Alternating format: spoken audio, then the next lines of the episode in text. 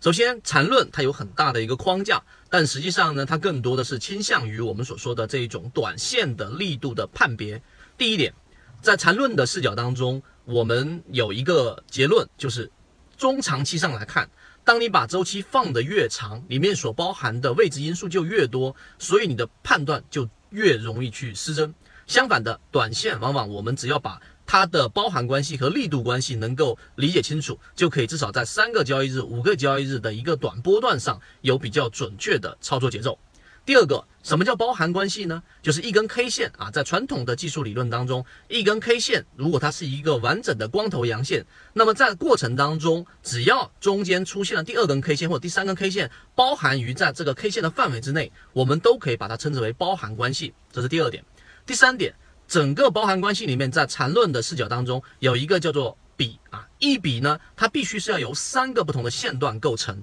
并且呢，你要形成一个呃一个线段或者说是一笔的话呢，连贯上来是不能有共用的 K 线的啊，不能有共用的 K 线的。举一个简单的例子，就是 A K 线对吧？它是一根阳线，B K 线呢，它是不包含于这一根 A K 线当中的。那么 C K 线同样的道理也是不包含其中的。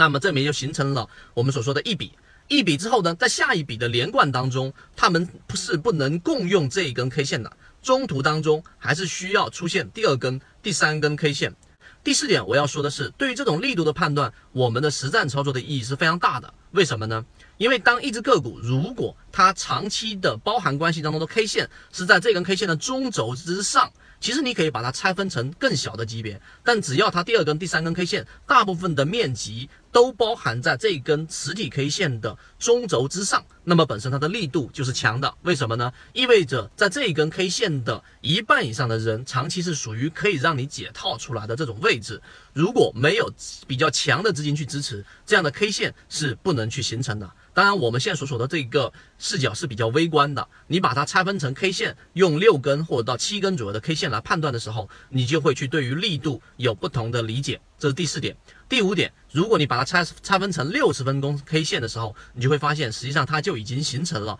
我们所说的一个比较强势的中枢。这个中枢也一定会形成在某一根 K 线上的六十或者三十分钟级别的一个背离。当你去理解刚才我所讲的这个小级别的时候，实际上对于你在每一天的或者说每一个波段的交易的介入位置的节奏把控是有一定帮助的。